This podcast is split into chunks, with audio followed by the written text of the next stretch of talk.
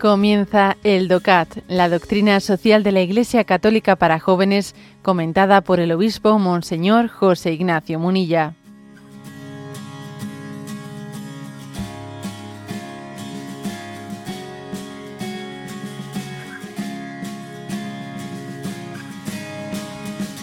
Punto 74. ¿Por qué la Iglesia rechaza de manera general el aborto? El ser humano, responde, el ser humano desde que es concebido goza de plenos derechos como persona y de una dignidad inviolable. Por lo tanto, matar un embrión es siempre una acción moralmente reprochable, independientemente de las circunstancias en que hubiera tenido lugar la concepción, del estadio de desarrollo en que se encuentra este nuevo hombre o de los problemas de salud con que pueda venir al mundo, el embrión no se convierte en hombre, sino que se desarrolla como hombre.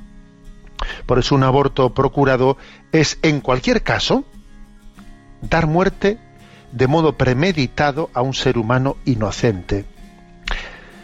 Y si un cristiano no hace todo lo posible para apoyar a una mujer que está en una circunstancia difícil o para facilitar su decisión favorable de tener a su hijo, su contribución en contra del aborto y de las leyes injustas resultará entonces poco creíble. El derecho a la libertad de la madre jamás puede ser utilizado para atentar contra el derecho a la, vida que tiene el niño. Bueno, como veis, es un, punto al 74 que da razones de por qué eh, pues desde la moral católica hay un rechazo eh, pleno ¿eh? y absoluto al aborto es que entre la vida y la muerte no hay un punto un punto medio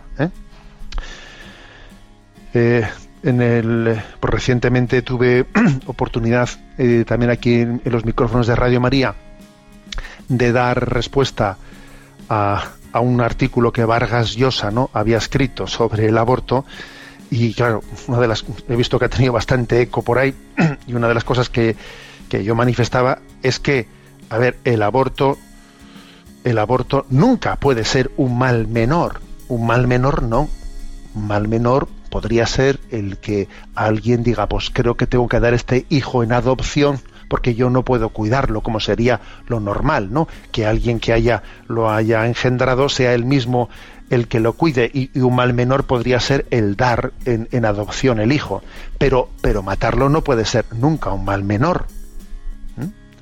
O sea, eso, es un tema clave. ¿Por qué? Porque el, eh, ese, ese, ese niño concebido y todavía no nacido mm, ya es, ya es o sea, ya no es que mm, pueda yo discernir si, si es o no es. O sea, yo no puedo discernir ¿eh? si quiero ser madre o no quiero ser madre. No, perdón, madre ya lo eres. Otra cosa es ahora que ese niño nazca vivo o nazca muerto. O sea, pero a ver, madre ya lo es. Ese discernimiento es falso.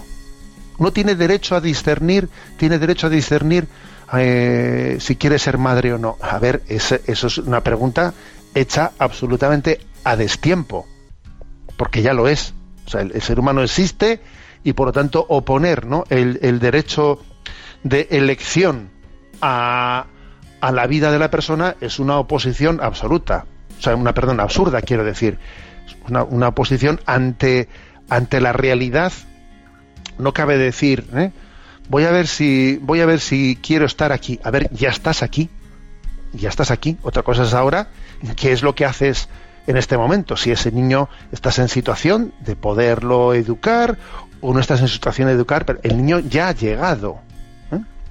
Bueno, eh, entonces este, este punto es clave es clave eh, cuando dice aquí el embrión no se convierte en hombre, sino que se desarrolla como hombre, ¿no? Habéis escuchado más de una vez esa expresión que dice que un embrión, un feto, no es un ser humano en potencia. No, es un ser humano con potencial.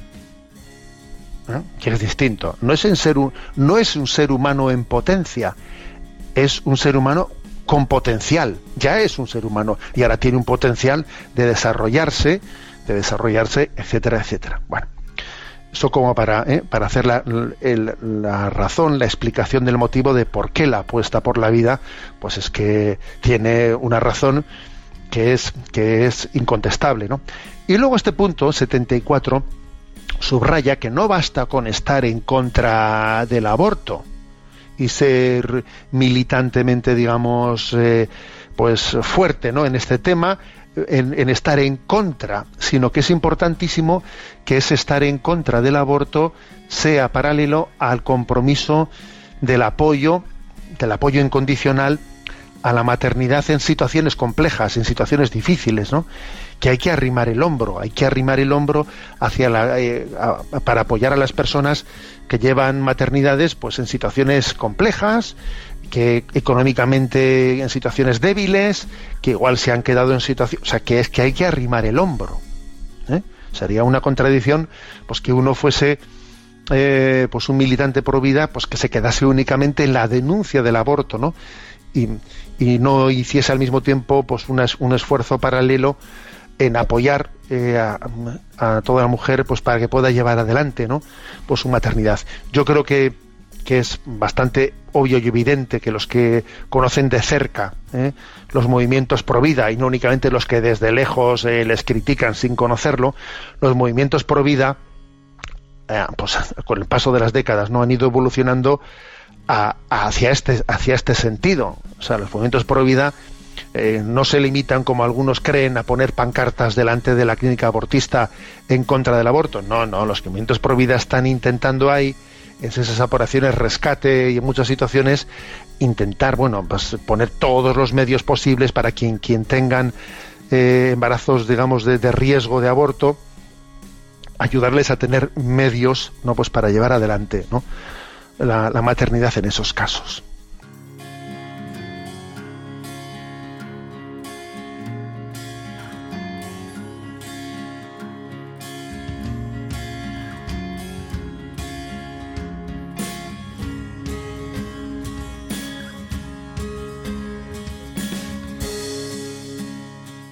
Has escuchado el DOCAT, la doctrina social de la Iglesia Católica para jóvenes, comentada por el obispo Monseñor José Ignacio Munilla.